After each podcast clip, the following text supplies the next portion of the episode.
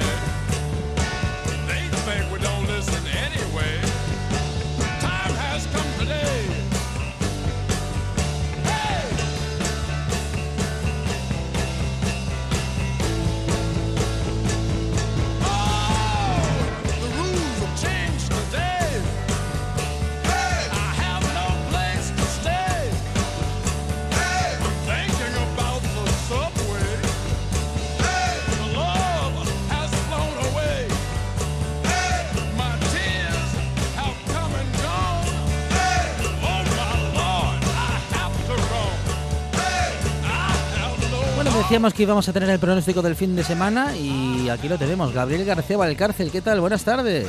¿Qué tal? Muy buenas tardes, Alejandro. Bueno, bienvenido una tarde más. Gaby am, decía que para el fin de semana y, y para todo aquello hasta donde quieras llegar y aventurarte, Gabriel. ¿eh? Pues como estamos en una semana especial porque llega el puente, hoy vengo preparado, hoy te Cierto. traigo la Bueno. previsión, os traigo a todos la previsión para el fin de semana, pero también para toda la semana que viene. ¿Qué te parece? Hombre, muy bien, qué interesante. Bueno, a- asume mucho riesgo eh, quien pronostica el tiempo en Asturias más allá de tres o cuatro días, ¿no, Gaby? Eh, Gracias por avisar tú mismo porque justamente lo iba a decir yo ahora. Cojamos con pinzas la previsión, pero bueno, más o menos un, una- un pequeño avance, una pequeña previsión de cómo va a venir esa próxima semana. Pero vamos por partes, vamos a empezar primero viendo cómo viene este fin de semana, pero y si quieres, antes de eso, vamos a empezar mm, echando un vistazo a ese episodio de lluvias que hemos tenido durante esta última semana, tanto la jornada de martes, miércoles, como también hay que sumar lo que llovía en el fin de semana pasado. Si quieres, echamos un rápido vistazo y te detallo un poco cómo está viniendo el otoño. ¿Qué te parece? Ahí está, sí señor, ah, porque tuvimos muchas lluvias ah, en los últimos días y estuvo lloviendo sin parar hasta el miércoles prácticamente, Gabriel. Muchas lluvias, llevamos un- una segunda quincena del mes de octubre muy lluviosa en Asturias, pero no ha sido así durante todo el otoño. Tenemos algunos datos, eh, hay varias estaciones que nos aportan estos datos, pero vamos a fijarnos, por ejemplo, en la del aeropuerto de Asturias. El otoño meteorológico, considerado desde el 1 de septiembre y ah, que dura hasta el mes de noviembre, todo el mes de noviembre incluido. Septiembre, octubre y noviembre sería el otoño meteorológico, aunque empieza el 21 de septiembre, como sabemos, ¿no?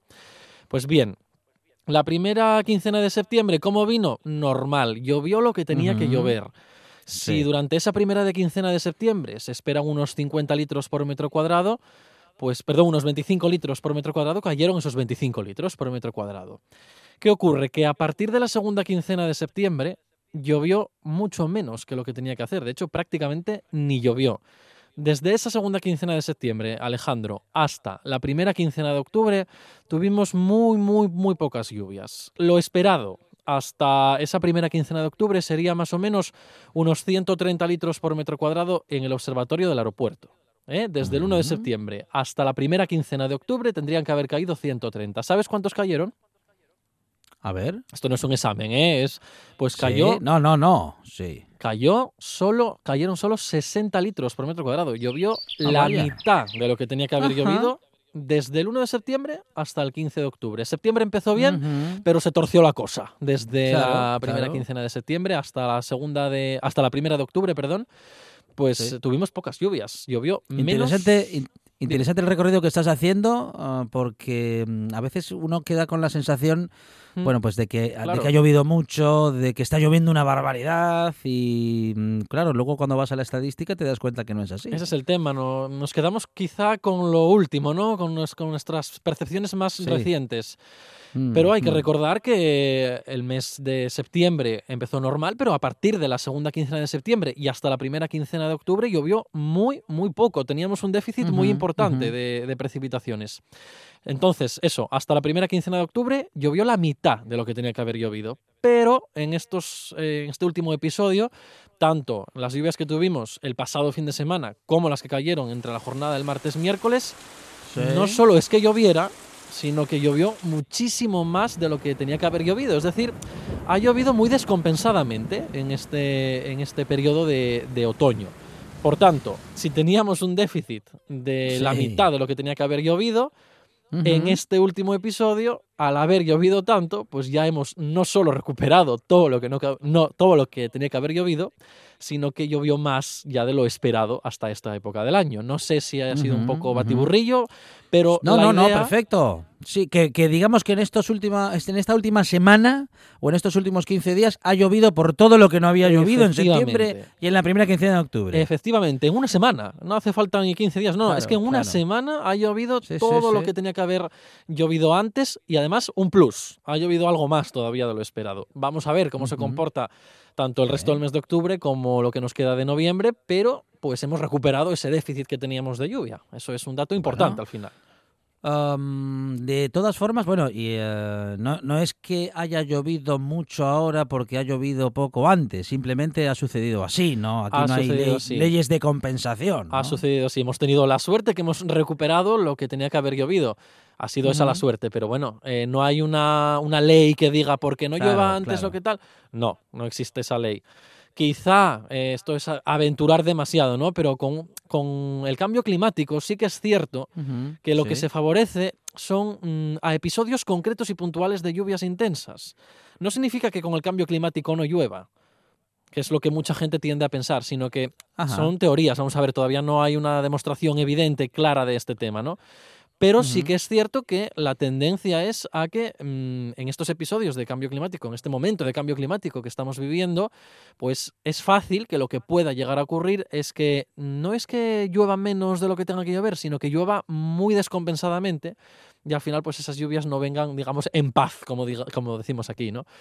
Entonces quizá este es uno de los problemas a los que nos tendremos que enfrentar en un futuro. Ver- Veremos, somos capaces de solucionar algunas cosas, también podríamos ser capaces de solucionar esto.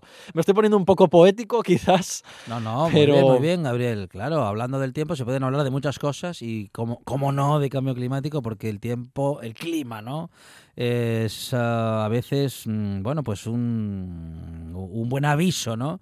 Decías que no, que, te- que- que- que, eh, respecto de datos eh, climatológicos hay algunas cuestiones que, que están por demostrar, porque claro, para, para tener unos, unos datos fehacientes hay que esperar como 10 años, ¿no? Para Más, tener más, al menos más. un, un- Ah, más. necesitamos ah. más. Para hablar de datos climatológicos al menos necesitamos Sí, sí. 30 años. Esto no es una cuestión wow. de, de sensaciones, ¿me entiendes? O sea, no es una, Sí, una sí, cuestión de, mm, uy, porque llueve mucho hoy, cambio climático. No, evidentemente no. Necesitamos datos a largo plazo y de muchas, de muchas variables, de precipitación, de temperatura, etcétera, etcétera, etcétera. Son muchos datos los que hacen falta y como mínimo tiene que ser una serie de 30 años.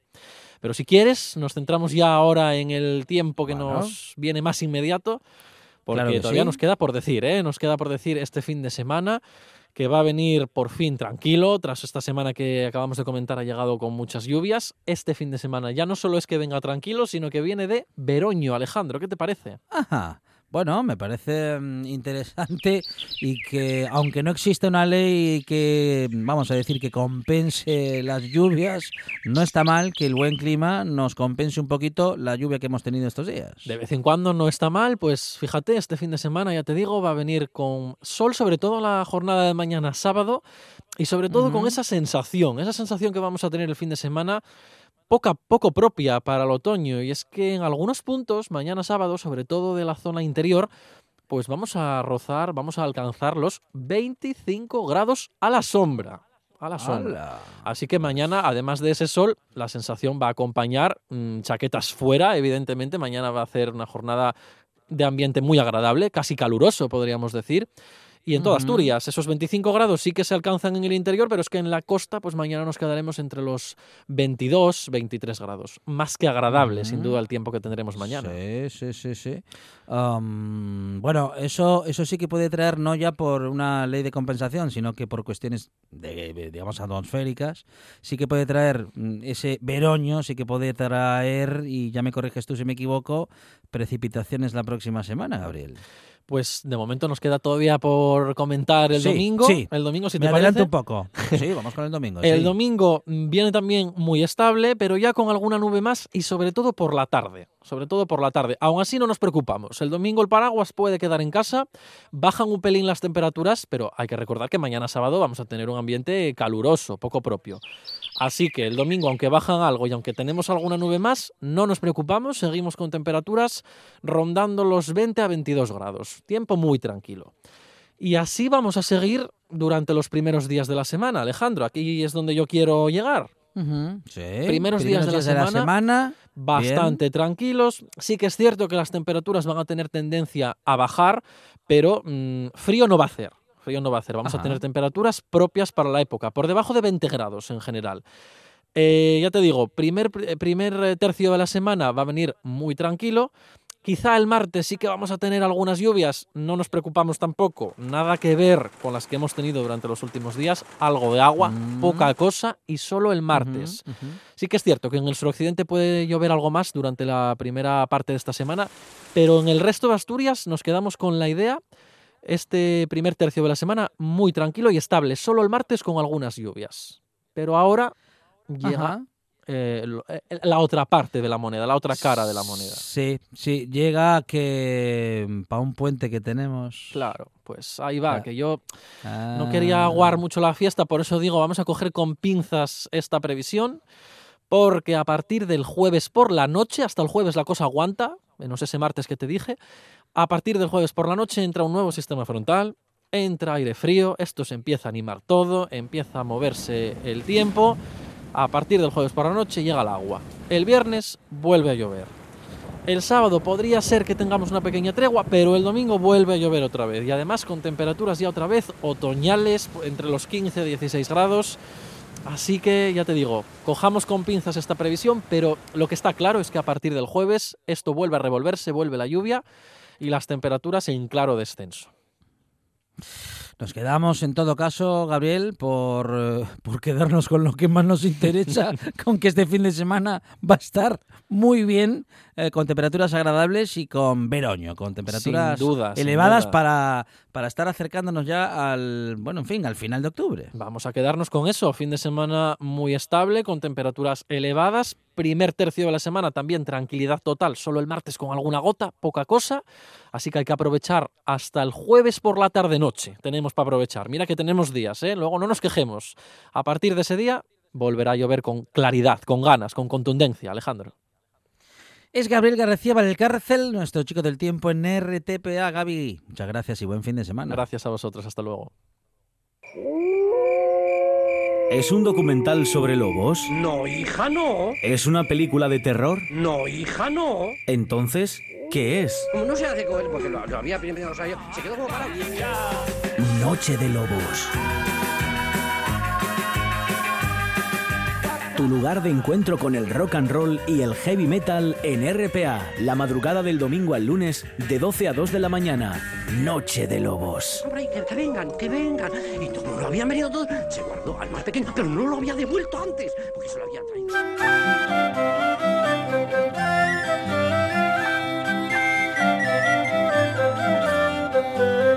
La buena tarde.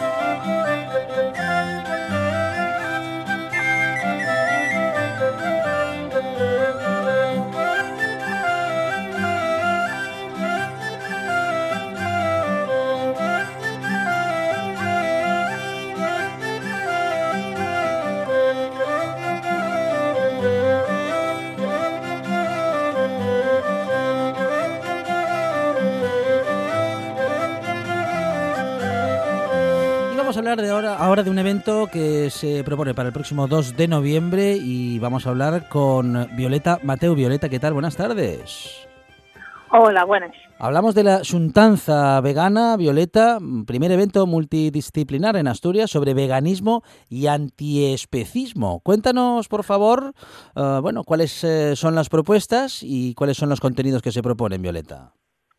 Bueno, pues lo primero, muchas gracias por darnos un espacio y bueno, pues es- el evento, pues como decís, se trata sobre el veganismo y antiespecismo Ujú. y queremos abarcar a todo tipo de público y entonces hay de ellas eh, conferencias, hay cinco conferencias que van desde la nutrición hasta los derechos animales, pasando por, por, bueno, cómo ser deportista llevando esta alimentación que es posible, porque bueno, hay una persona que pertenece a la Unión de Vegetariana de Deportistas que va, que va a dar una conferencia. Ujú. Entonces, bueno, y la ética animal van a tratarse, vamos, todos los de ellos temas. Y el objetivo principal, pues, de que la, que la gente, pues, informe, eh, descubra este tema, este mundo y, y derribar los falsos mitos que hay al rollo de este, de- del concepto de veganismo y luego, bueno, pues ya que actúe en consecuencia, no queremos dogmatizar ni mucho menos, sino informar para hacer que pasen un buen rato, porque también tenemos talleres infantiles para para los guajes y que, bueno, van a ser sobre el respeto animal, enfocados siempre desde ese punto de vista, claro. Y luego, pues, vamos a tener una degustación y, y un conciertín para acabar, Ujú. para, bueno, pues para dejar un buen sabor de boca. Bueno, eh, aclaramos en todo caso, o informamos para quien no lo sepa todavía, que el- la persona vegana es aquella que decide ah, no tomar ningún alimento de origen animal, ni derivados, ni animales en sí mismos, ni derivados de los mismos. Ah, pero lo que no me queda claro es, eh, Violeta, que es el antiespecismo. Bueno, lo primero aclarar que la persona vegana no Sí. oye exactamente lo que lo que dices. A ver, a ver. Eh, una persona vegana no oye eh, nada más eh, la que lleva una alimentación de esa manera, sí. sino que todo su mundo y toda su vida Ujú. sigue eh, dentro del respeto hacia todos los animales. Bueno. No oye solo alimentación, sino en la vestimenta, en el día a día, en los espectáculos, en cualquier estadía donde sin pensarlo eh, utilizamos animales. Muy bien. Entonces se trata de, de no utilizarlo en ningún tipo, o sea, ni la experimentación, en las cremes que nos echamos, las medicinas que tomamos, en, como dice, la ropa, en las bebidas, en todo, en la ropa, en la llana, el cuero, en la cola de los zapatos. Eh, los animales están en muchos más, Sí, sí, sí, que la, eh, que la- más están- presentes de lo que pensamos. Están más mm, están presentes Sí. en más industrias que la, que la alimenticia únicamente, ¿no? Exacto. Entonces la persona vegana no lle eh, eso, sin la, que la persona no lle vegana porque tiene una postura ética hacia, Ujú, hacia, hacia o sea, el veganismo y una postura ética, no y una filosofía de vida, ni un estilo de vida, ni una alimentación. Bueno, sino nos, que y una postura dentro de una postura ética, vamos, hacia el respeto hacia todos los animales. nos queda Entonces, el, anti- el antiespecismo, sí, sí. pues el antiespecismo y es eh, no discriminar por razón de especie. Ajá. Igual que existe la xenofobia o existe el machismo, o sea, la eh, discriminación por razón de género o discriminación por razón de, de raza, pues en el especismo y es lo que diariamente estamos haciendo, considerando a unos animales objetos, a unos animales solo comida, sin tener en cons- en consideración los sus intereses, los sus porhuellos, los, eh, la su eh, sensibilidad y, y, bueno, pues que tiene una vida propia que nunca tenemos en cuenta. Ujú. Bueno, bueno. Ah, propuesta. Entonces el, ento- el antiespecismo sí, y es justamente pues eso, sí. Ujú. eh, eh, para las contras del especismo, que es lo que, eso, el especismo y el, el día a día que tenemos eh, presente en, en la, so- en la sociedad actual que Ujú, tenemos, ujú. Bueno, por lo menos en la occidental. propuesta que entonces queda para este 2 de noviembre. Ah, ¿Dónde se va a llevar a cabo, Violeta, y a partir de qué Pues hora? va a ser va a ser en el antiguo instituto y la primera conferencia en Tamará a las once y media que va a, tra- va a tratar sobre nutrición eh, y lo va a hacer eh, Perea, que es una nutricionista que tiene consulta en Sison y tiene mucha experiencia en ello y luego continuará con, con otra conferencia a las doce y media. Y bueno, por la tarde va a haber otras tres conferencias y pues eso va a ser de 11 a 9, bueno, de, de, de 2 a 4 tapeseado el antiguo instituto, entonces pues de 11 a 2 y de 4 a 9 estaremos allí siempre con, con actividades. Y pues eso, una tralle de Valdre, abierta a todo el mundo y lo que queremos es que todo el mundo acuda y estaremos abiertos a, a entrugues, a dudes, tendremos una mesa informativa además con publicaciones, libros sobre este tema. Y, y eso, lo que queremos es que, que todo el mundo va, vaya, pues o ya sean padres y madres con los guajes al taller o al charles o al final a las siete y media haremos una degustación de, de comida 100% vegetal y que lleve Valdre y que lo lleva, bueno, lo va a hacer Raquel Suárez, que, que lleve cocinera en un restaurante que abrió a poco en Cola del Cielo, como te, eh, bueno, como te, creo que se llama, Sí, que no, sí, acaba de sí. abrir, entonces no me sé. Entonces, vamos, que la cuestión es que todo el día va a ser de- desde las once y media, la primera conferencia, aunque vamos a estar ahí a las once, porque a las once vamos a hacer la rifa de una cesta vegana solidaria, que tuvimos que, porque bueno, este, este hay que decir que este evento es autogestionado, no tiene subvención ninguna y nos financiamos con esta cesta que la gente compró números, empresas donaron sus productos y vamos a rifar ese día a las 11 para, pues para a quien ni toque, pues llevará una cesta prestosa de, de productos veganos. Entonces, vamos, eh, de- realmente vamos a estar a las 11 porque ya tendremos una exposición en el patio de semillas eh, y, y pueden ap- aparecer allí, vamos, pueden ir allí desde, desde las 11 de la mañana hasta las 9 menos cuarto. Próximo 2 de noviembre, Violeta Mateo es la organizadora de Suntanza Vegana. Violeta, eh, muchísimas gracias y que vaya todo muy bien. Gracias a vosotros. Ahora en RPA puedes rebobinar cuando quieras. Rebobinar cuando quieras. Accede a www.rtpa.es y disfruta del servicio a la carta de RPA. Toda nuestra programación donde quieras y cuando quieras. Buenos días, Asturias. Comenzamos jornada de martes. RPA, la radio autonómica. La radio autonómica.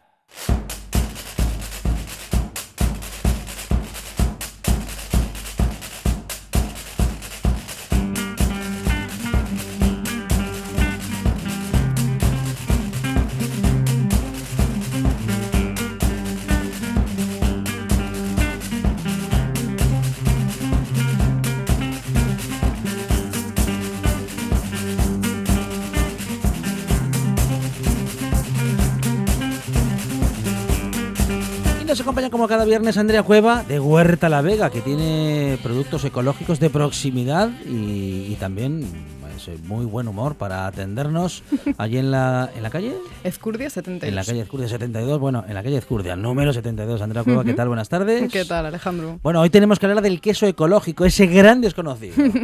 Sí, vamos a hablar del queso ecológico, que otro producto más que también se puede elaborar de forma ecológica, Sí. que al final eh, parece que es una modernidad esto de hacer queso ecológico, pero en realidad es un proceso súper antiguo, porque Ujú. antes de haber ganadería extensiva, industrialización y ade- además familia, pues el queso se fabricaba así. Ujú.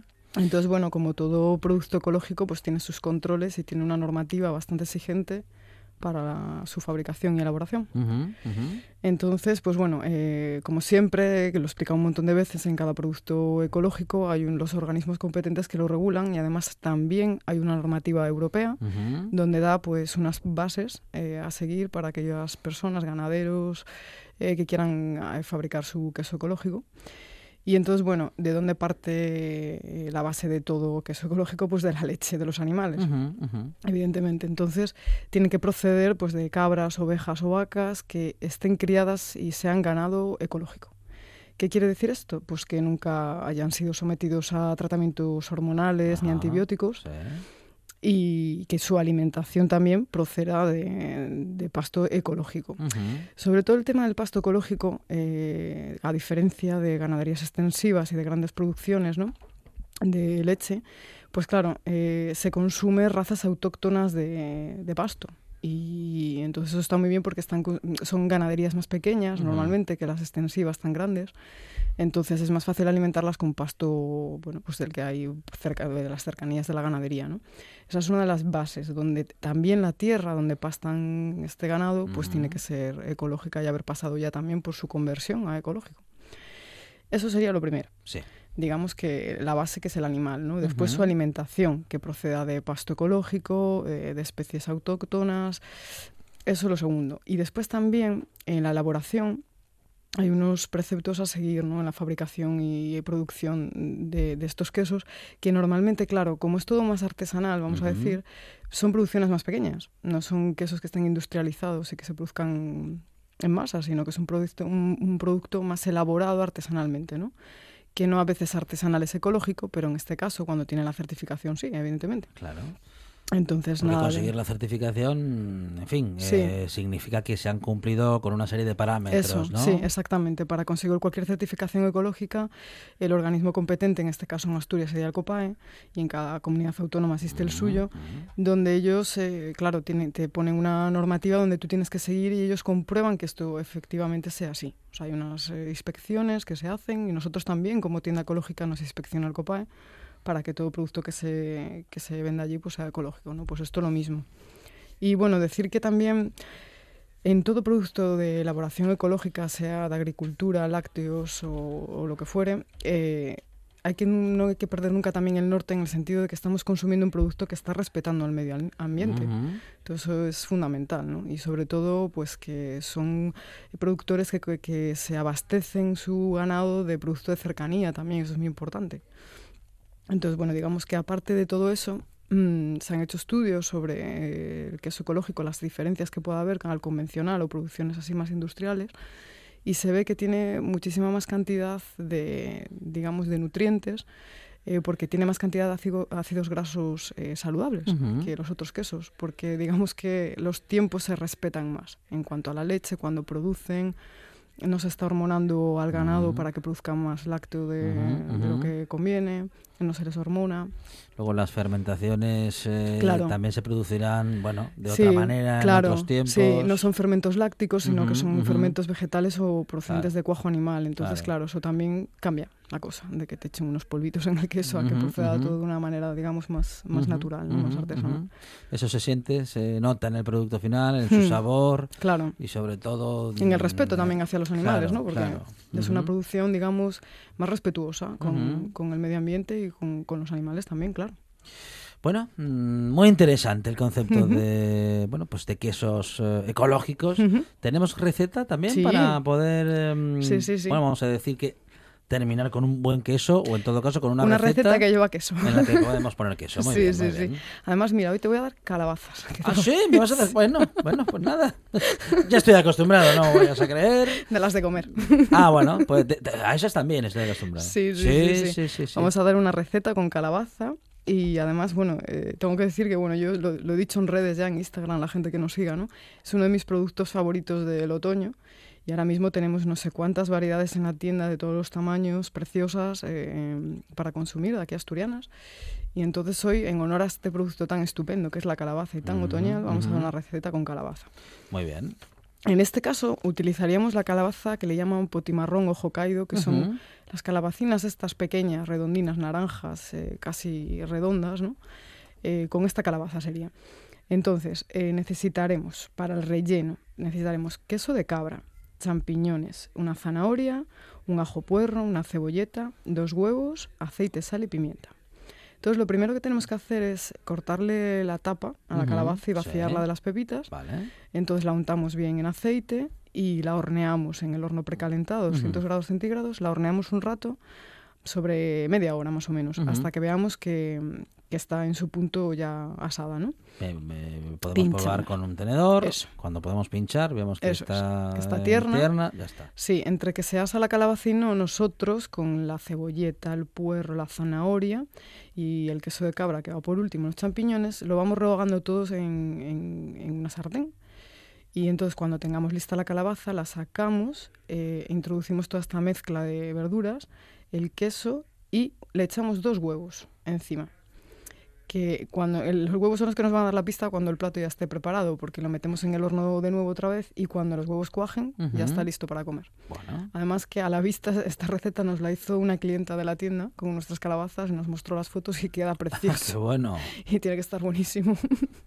Pues sí que la calabaza es un alimento natural y, Sí, y de temporada. Y de temporada, está, vamos, hay calabazas por todas partes, ¿sí? sí señor. Am, y muchas posi- posibilidades de las Sí. que da. Esta es una de las opciones, pero hay muchas Sí, más. muchísimas, sí. En todo caso, eh, productos de temporada que podemos encontrar siempre en Huerta La Vega, en la calle Ezcurdia de Gijón, con Andrea Cueva allí y compañía. Andrea, muchas gracias. A ti, Alejandro, buen fin de. Estás escuchando RPA, la radio autonómica.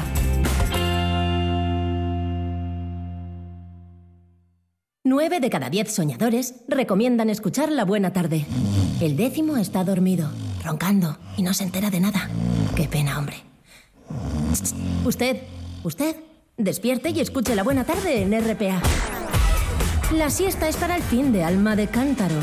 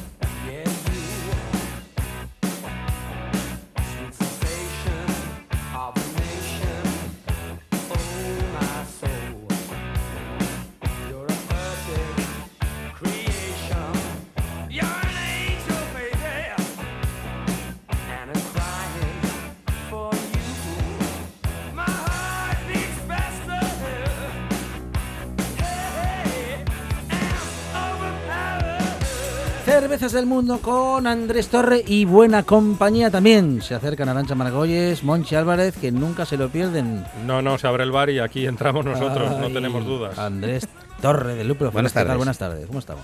Bien, aquí en buena compañía, como Bueno, siempre. Muy bien. En buena compañía de alguien que ya Hoy- nos ha visitado alguna vez en la buena tarde Pues y que celebramos que le tengamos otra vez con nosotros. Pablo Cabanón, ¿qué tal? Buenas tardes. Muy buenas tardes, ¿qué tal? Bueno, bienvenido a esta buena tarde para hablar de cervezas artesanas, claro. Como siempre. Y de eventos que mm, bueno que movilizan el sector y, e iniciativas que bueno que acercan a productores, consumidores y también a que todos, Pablo, sepamos cada vez más sobre el mundo de las cervezas artesanas.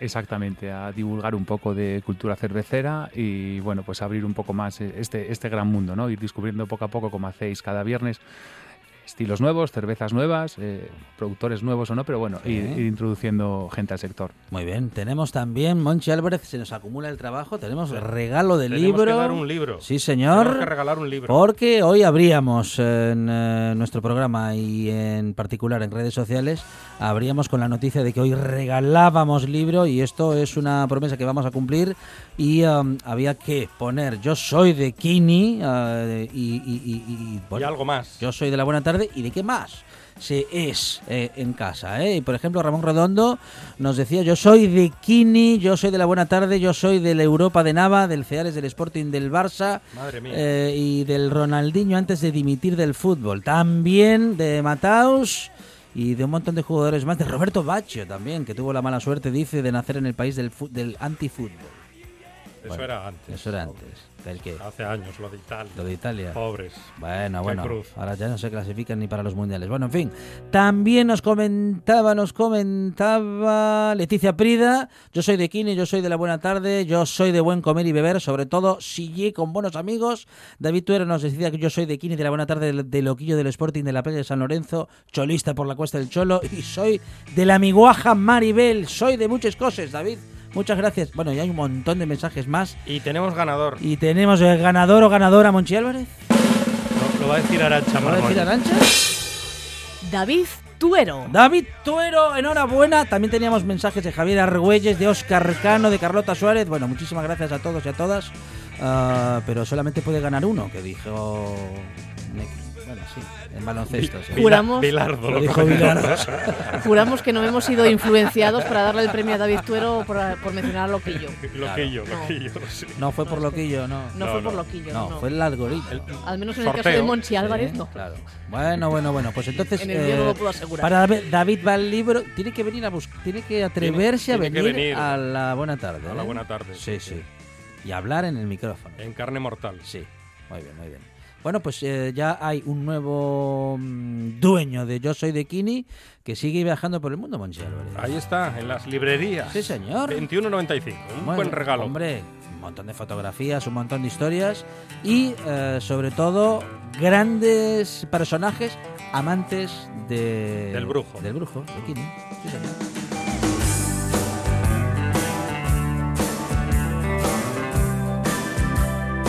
Buena, bueno, buenos libros, buena música, buenos amigos y buena cerveza artesana, Andrés. Perfecto, combinación. Ya solamente nos falta que no nos quiten la salud y combi- lo demás. Combinación ganadora. Sí, La salud, señor. bueno, pues hay que, hay que mantenerla como se Sí, pueda. como se pueda. Unas veces mejor y otras Sí, peor. sí. Pero bueno, ahí en la brecha siempre. Muy siempre bien. que se pueda. Ah, tenemos evento cervecero en los próximos días y dos cervezas para dar buena cuenta esta tarde. ¿eh? Eh, pues exactamente, mira, traemos dos, dos cervezas lámbicas. que es un estilo de cerveza muy especial que alguna Ajá. vez ya probamos por aquí. Son cervezas de fermentación espontánea con una acidez muy marcada. Pero y- ¿cómo es la fermentación espontánea? Uno está Ve, en casa ya- y de repente. ¡Oh! De repente salta, salta y, del y sofá. dice, y dice Arancha, Canastos. ¡Canastos!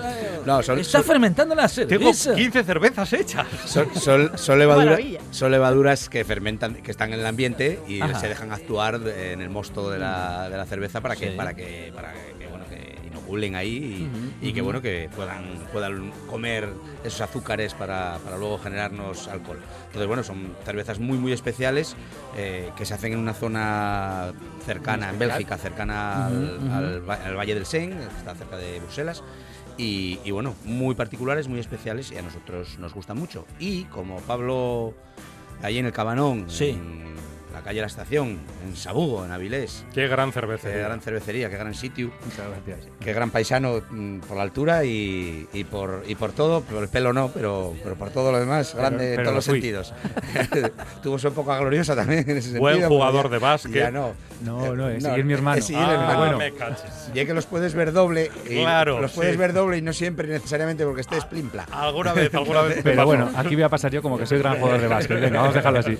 Entonces, bueno, pues eh, con esa inquietud que tiene de hacer catas cada poco y de hacer eventos, bueno, pues, pues para mañana nos tiene preparado un sarao de los que pocas veces se hayan visto en Asturias en cuanto al mundo de la cerveza artesanal se refiere. Y bueno, pues vamos a abrir una de las cervecinas y le paso el testigo a Pablo para que nos cuente, bueno, pues cómo, qué se le ocurrió, cómo se le ocurrió, cómo, cómo va a ser esto. Y qué tan Porque- espontáneas han sido. Exactamente. Eso es. Bueno, pues eh, os cuento un poco. ¿Cómo surgió? Fue en, en uno de esos viajes de trabajo, Andrés, que hacemos y que muchas veces nuestros clientes y amigos nos dicen que, que, bueno, que esos viajes de trabajo que, para ellos los quisieran. Ujú. Entonces este año en el BBF, eh, justo Dani Ruiz de CerveTV, director del documental, eh, presentaba allí eh, dicho documental y bueno, tuvimos la ocasión de saludarle, de charlar un poco con él y, bueno, pues hablar. Entonces ahí empezamos a, bueno, a, idear un poco el plan. Y llegamos pues bueno, a hacer una folisia lámbica, que es la que realizamos eh, mañana sábado. Y bueno, consiste un poco eh, eh, por la mañana a las 12 en el Hotel NH de Avilés. Ahí presentamos el documental en el que estará Dani eh, propiamente y también vendrá acompañándole Carlos de Agullons, ¿vale? Otro de, las, bueno, de los importantes de la cerveza eh, de fermentación espontánea y de la cerveza a, nivel, a todos los niveles.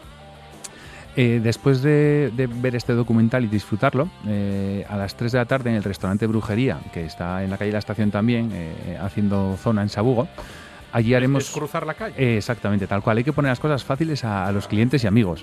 Y se come muy bien. Y se cierto. come muy bien, exactamente. Entonces, bueno, Jacobo, que también es un gran aliado en, en- en temas de cerveza y siempre se presta bueno, a, a colaborar mucho, a investigar en, en los maridajes, eh, decidimos pues eso, hacer una cata maridaje con cuatro cervezas lámbicas, que bueno, eh, no vamos a anticipar cuáles serán, y con cuatro platos, tres platos principales y un postre. Todos serán eh, comida asturiana 100% y Ujú. bueno, esperemos que, que disfrutemos de todo ello. Después de, de la comida maridaje, ya que viene Carlos de Agullons y justamente estrena también, bueno, su cerveza de fermentación espontánea, pues tendremos la- el gran gusto de presentar allí junto con él que nos, que nos hable de sus cervezas y tengamos ocasión de probarlas. Ah, bueno. Y luego se trata un poco pues, de, de charlar un poco una bueno, mesa redonda si llega al caso, bueno, charlar un poco de, de- de estas cervezas y de la cerveza en general, que es lo que nos ocupa. Bueno, bueno, bueno, muy interesante porque esto de tener a mm, productores, eh, Andrés, es como tener al director de cine y hablar de su película, ¿no? Estás, estás ahí con la cerveza, está el creador y le, y le puedes decir, bueno, mm, yo noto esto, noto, noto aquello, ¿cómo lo hacéis? Tal cual, hombre. Claro. Son gente que ya los conocemos nosotros personalmente hace, hace muchos, muchos años. Pero bueno, para el público un poco más general, pues que esté, que esté allí pues una persona que, aparte, bueno, pues eh, Carlos Agullons, pues es reconocido no solo en España, sino incluso a nivel europeo.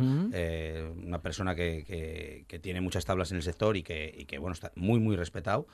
Y que por fin, después de muchos años de pruebas, porque para hacer un alambic de estas que, que- que vamos a probar mañana, eh, lleva mucho tiempo de, de envejecimiento en barrica, a, a mezclar lambis jóvenes con lambis viejas. Entonces, bueno, lleva, lleva un tiempo y lleva varios años con el proyecto y por fin ahora va a ser eh, prácticamente lo primero que, que se, que se pinche, mm, digamos, de fermentación espontánea. Sí. No hecho en la zona de Bruselas, obviamente, que es la, digamos, la originaria, pero sí es lo más parecido a un alambic real que podamos, que podamos conseguir. Porque las levaduras obviamente son diferentes en cada sitio y bueno, pues eh, las- este, este hombre es eh, de San Joan de, Mediona, en el Penedés, y bueno, pues allí tiene sus propias levaduras eh, que actúan con su cerveza y le dan pues su propio, su propio carácter. Eh, esta cerveza que estamos tomando ahora, vamos a presentarla, sí. mientras hablaba Pablo, pues yo aproveché para, para abrirla, es de estas que viene con corcho, porque carbonatan bastante. Pa- parece un Benjamín la botella. Sí, es una botella tipo cava, porque... Eso es, es, es como un mini cava o como un Benjamín un poco grande, Sí, ¿no? porque estas, estas cervezas tienen bastante presión luego Tienen dentro. mucha carbonato, Sí, sí. carbonatación. Exactamente, de una forma natural, obviamente. Bueno, pues estas, estas cervezas se, se mezclan lambics de diferentes años. Cuando consigues, digamos, esta, esta cerveza que fermenta de forma espontánea, pues la dejas envejecer en barricas de, de roble, normalmente. Y, y bueno, pues ahí quedan y vas mezclando eh, jóvenes con viejas para conseguir las Geuses, que es esta la que estamos tomando. Se llama Oud Bersel, es una de ujú. Geus, una antigua Eau de vieja. Geus, entonces bueno, pues mezclas lambics normalmente de uno, de dos y de tres años. Y bueno, pues fíjate que lleva. Y luego se vuelve a meter en la barrica otra temporada. Con lo cual, muchas veces eh, tenemos en nuestras manos. Esta está, esta está hecha de 2017. En 2017 se metió en botella. Muy aromática, eh, según lo, lo, mm, eh, pusiste en los vasos, lo serviste eh, y seguíamos hablando. mm, Yo posé el vaso y el, y el, y el aroma, las, eh, lo, eh, mm, frutal, me venía a nariz. Y luego al probar, bueno, siento esa, ese afrutado, mm, siento bastante acidez, no mucha, pero bueno, pues un poquito de acidez que eh, luego me lleva también, bueno, pues a una sensación refrescante y eh, una, una carbonatación, Pablo, potente, ¿no? Potente, bastante potente. Eh, Entonces, bueno, es una de las características de estas cervezas y, y, bueno, disfrutar de ellas. Bueno, Parece bueno. que está a medio camino entre la sidra y el cava. Sí, bueno, un poquito, un poquito. Bueno, pues mucha gente. Aquí en Asturias, la verdad que se vende bastante. Son cervezas un poco duras en cuanto a, la- a la acidez. Ajá, ajá. Mucha gente cuando se acerca. No, no, cuando bueno. hace- para nosotros quizás Ah, no, no, Alejandro, no, porque no a ti, te lo va, a ti te claro, va, sí, a ti te va este tema de lo ácido y bueno, estamos un poco más acostumbrados. Pero sí es verdad que en Asturias tiene más aceptación que en otros que en otros lugares porque precisamente, bueno, pues la sidra tiene ese carácter también marcado ácido y, y, bueno, pues eso nos hace que tengamos el paladar un poco un poco más predispuesto a que esto nos guste. Pero esto es un ácido, una acidez, digo, que a quien no esté acostumbrado no, no, no le va a resultar Bueno, en excesivo. En ¿No te general, en general sí. No sé, Aran- Arancha, por ejemplo, seguramente que es la primera vez que prueba una Sí. cerveza de estas. No, no, no. Eh, la- Bueno, ya- el, el nivel de acidez a mí, desde luego, me, me sorprendió, Sí. pero no me desagradó tampoco. Claro, me claro. parece, bueno, me parece tolerable y además también me, me gusta. Pero me llamó la atención una cosa que dijisteis, ¿no? Que es eh, a medio camino del champán y la cerveza, porque yo la iba a definir como una cerveza festiva. Claro. Es una cerveza que a mí me, me gustaría tomarme en Nochevieja, ¿no? Me llama para, para eso. Y Nos con una tabla de quesos. Nosotros- creo que encajaría con una tabla de quesos. una o dos. O dos. Bueno, muy interesante. Um, ¿Y por qué, por qué una, un, un alambic? Porque por el proceso que nos ha descrito Andrés, parece más complicada de lograr, ¿no? Eh, y hay muchas variables que, que, que juegan, que me parece que muchas más que en, que en otro tipo de cervezas. Pues sí, eh, y lo primero un poco pues debido a, a esa fermentación, porque bueno, es una fer- fermentación salvaje y que no la puedes controlar del todo, como puede suceder en otras cervezas. Entonces, bueno, sí que nos da esos matices completamente, completamente diferentes de los que, de los que estábamos hablando. Bueno, y vamos eh, con la segunda cerveza de la tarde. Ya observamos que es una, una red. Bueno, o, es un- o- o- no. Esta lleva, es una Kriek. Está roja. Se llama Sí. ma- ma- es, eh, esta es otra casa que se llaman, se llaman BOM, es otra de nuestras casas favoritas. Sí. La anterior Old Bersel. Esta es la Kriek Maguies, Maguier Parfait, que no sé si lo dije bien o no, Ajá. porque es en balón.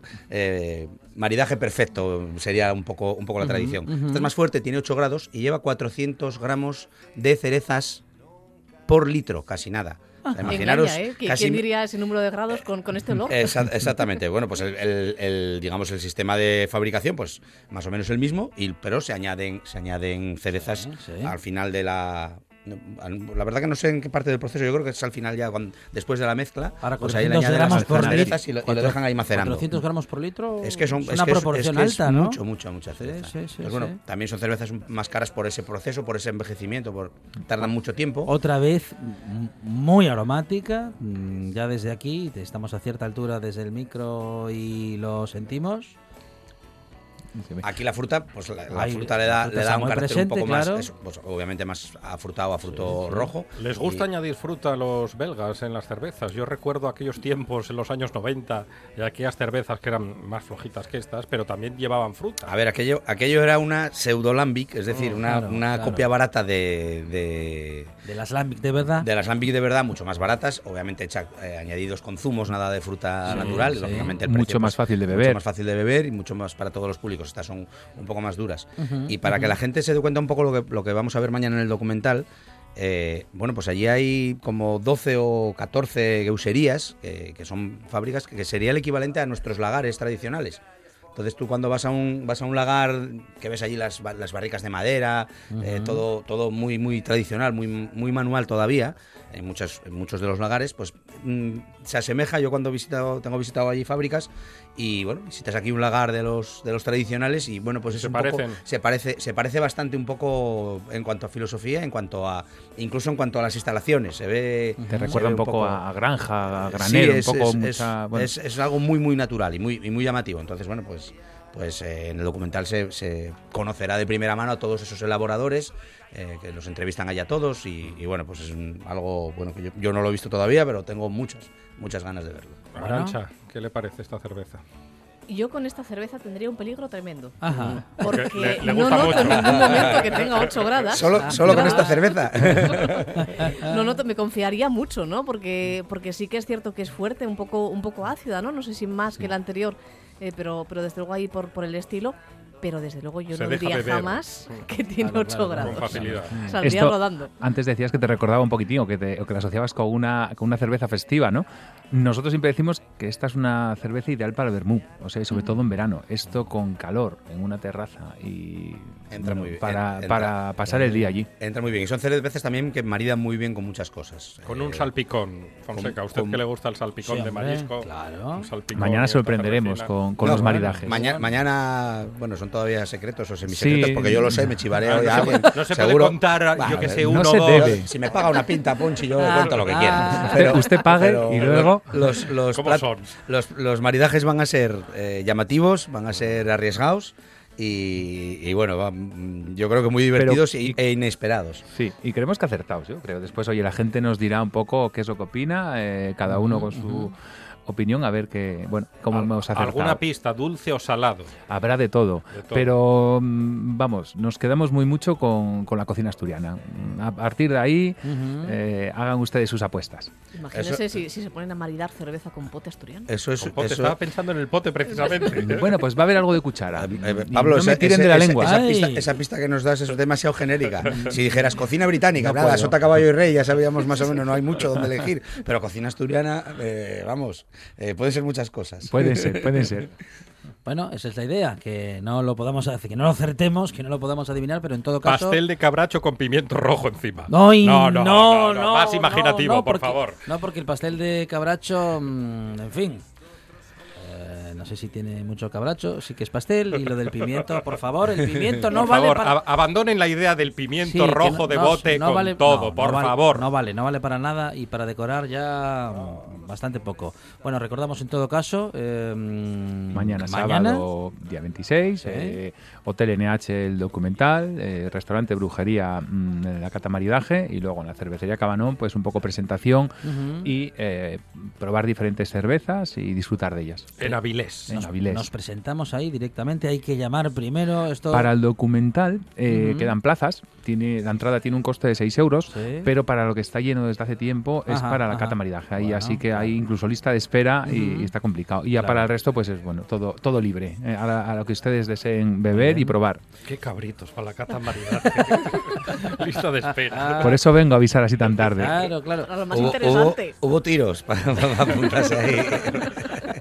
Es cierto. Ah, Andrés, ¿y en el lúpulo feroz? Bueno, pues en el Lúpulo Feroz la rutina invernal habitual ya, que bueno, que, que ya empieza ya ya empieza esa hora en la que abrimos el bar a las 6 y, y ya está, ya- no Sí. te voy a decir que sea de noche todavía, pero ya están los días oscuros. Eso es culpa de los a- políticos a- con la hora que a cambian. mí, a mí me gusta mucho eso de, abrir el bar y que que esté y que casi, esté casi de noche. de noche. ya, ¿Y sí. qué, mm, qué- qué- eh, es decir, a qué hora cierra? ¿A las 2 o a las 3? Porque está complicado la cosa, ¿eh? No, nosotros El sábado, siempre- digo, el sábado. No, nosotros nos regimos siempre por el, el horario de la víspera. Ajá. Lógicamente. Yo cuando era, cuando era más joven me acogía a eso, Sí. a eso, a ese comodín Mm. para incordiar en algún bar, según me interesara. O sea, eso de no, oye, que son todavía las 3, cuando, cuando retrasaban decía son las 2 y querían cerrar. Y digo, no, no, si son todavía las 2.